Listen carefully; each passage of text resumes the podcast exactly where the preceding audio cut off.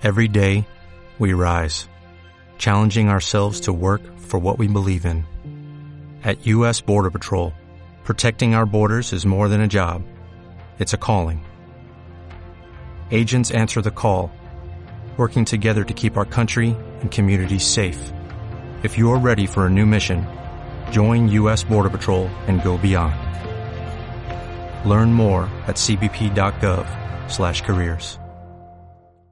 Vamos allá, en 1995 Lady Di concedió su última entrevista y dijo, con el corazón en la mano, una frase que ha quedado ya para la posteridad.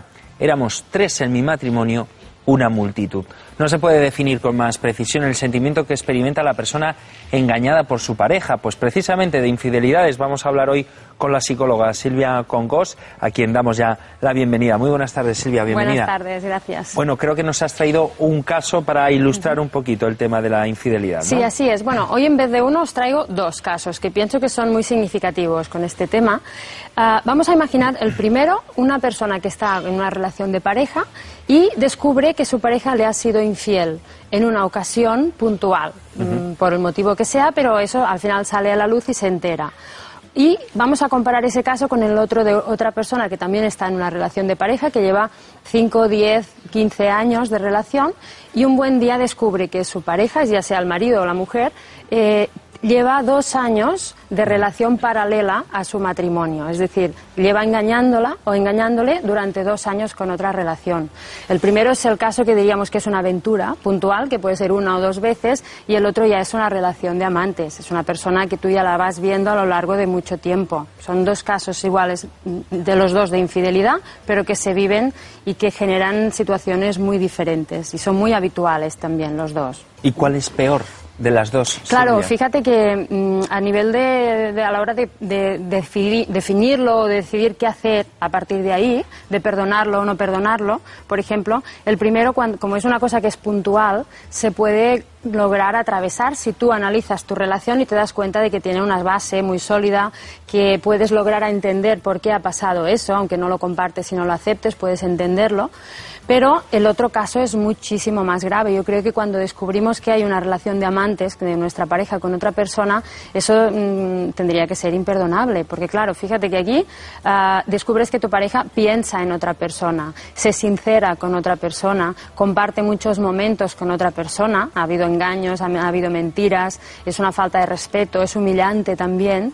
Y hay- habrá muchísimos reproches también, porque tú mirarás atrás y dirás, ostras, me acuerdo aquel día que tuvimos, que tuve que ir al hospital y me dijiste que tenías que trabajar, estabas con ella. Y aquella otra vez que nos pasó aquello, claro, ahora lo entiendo, estoy atando cabo, estabas con ella. O sea, una infidelidad, es, en este Mm. caso la primera, sí se podría perdonar, esta segunda, según tu criterio, no. Yo creo que no, que cuando tu pareja se ha comportado así y, y ha estado en esta situación de volver a casa cada día como si nada, cuando tiene una vida paralela, para mí esto no es querer de una manera sana, para mí esto no es un amor sano y a cualquier persona, con- por lo menos de nuestra cultura y nuestra, la zona en la que vivimos nosotros, es intolerable o tendría que ser intolerable porque si no vamos a sufrir muchísimo con esto. La canita al aire sí, como se suele decir. La canita al aire, fíjate que depende de cada uno. Yo creo que esta situación depende de cuáles sean tus valores. Si para ti, por ejemplo, eh, la fidelidad es uno de tus valores principales, tú no puedes tolerar ni una canita al aire y de hecho no vas a poder. Dirás, es que lo siento,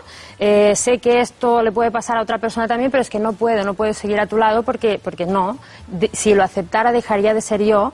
Y, y entonces ya no podría funcionar de la misma manera. Silvia, ¿y hay mucha diferencia entre la infidelidad emocional y la infide- infidelidad sexual?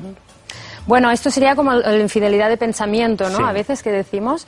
Mm, yo pienso que cuando es, eh, o sea, a nivel de deseo, todos podemos sentir deseo por otra persona, todos podemos fantasear con otra persona, podemos tener sueños, incluso eróticos o demás, con otra persona, pero yo no creo que esto se pueda considerar una infidelidad, porque nos puede pasar a todos y de hecho yo creo que nos pasa a todos.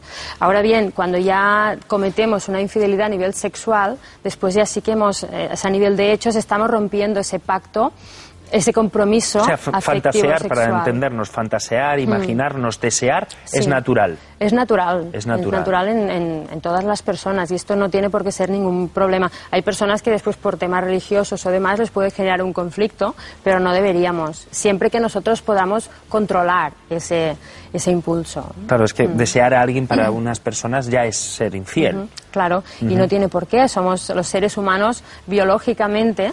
Yo pienso que ya mm, tenemos un impulso que nos empuja hacia la variedad. Eh, muchos consideramos que somos, nos- no somos monógamos los seres humanos por naturaleza. Lo que pasa es que después, para que haya un poco de, para que podamos vivir con cierta armonía y nos han educado de esta manera, que pienso que está muy bien y es lo correcto. Ujú, Cierto orden, ¿no? Vivir en cierto orden. Claro. ¿Y el ser humano, Silvia, crees que es infiel por naturaleza, por convicción?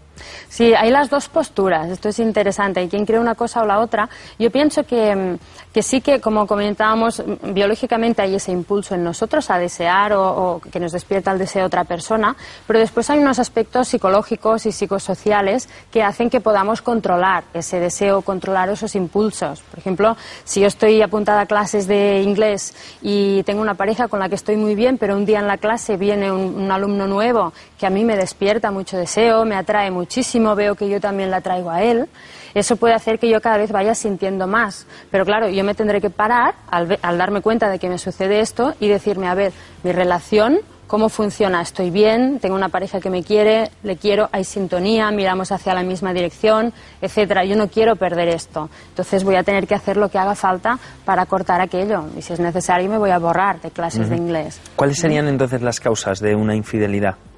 Mira, hay personas eh, que son infieles así de una manera casi casi compulsiva, eh, que tienen su relación mm, estable, aparentemente todo correcto, normal, pero en cambio, a escondidas, cada dos por tres están con una persona, con otra persona, con otra persona. Mm, Yo creo que esto viene bastante relacionado con la educación o lo que hemos vivido en nuestra casa, lo que hemos visto en nuestros padres. ¿no? Acostumbran a ver otras historias de infidelidad detrás. Y son personas que no dejan rastro, lo tienen todo calculado y lo viven con una frialdad total y absoluta. Después siguen con su pareja y como si nada. Y luego está el otro caso, que es de los más eh, frecuentes, que es el típico busco fuera lo que no tengo en casa. Si en mi relación, pues las relaciones sexuales no funcionan, por ejemplo, o si la parte afectiva no funciona, o si no compartimos ciertos, bueno, nuestro tiempo libre, es posible que me sienta atraído o atraída por otra persona con quien sí pueda tener eso. Pero claro, Ahí dependerá también lo maduros que seamos nosotros. Tenemos que tener la capacidad de valorar lo que tenemos y si hay algo que no funciona en nuestra relación, primero intentar arreglarlo y después, eh, si no funciona de ninguna manera, pues dejar la relación. Pero no. Bueno, tenemos un- unas imágenes de la serie Cuéntame, eh, aquella, ah, bueno, aquella infidelidad perdonada, ¿eh? en, ese- en este caso fue, fue perdonada. Eran otras épocas. Yo creo que hoy por hoy las nuevas tecnologías también han traído eh, nuevas formas de infidelidad. ¿Tú crees, Silvia? Bueno, yo creo que nos facilitan mucho el poder acceder a, a otras personas. No hay límites, ¿no? Podemos acceder a quien queramos y personas que conocíamos de antes eh, o, o personas nuevas incluso que nos puedan interesar y eso lo facilita mucho todo. Pues Silvia Congos, muchísimas gracias por, por la visita. Te esperamos en 15 días. Muchas gracias.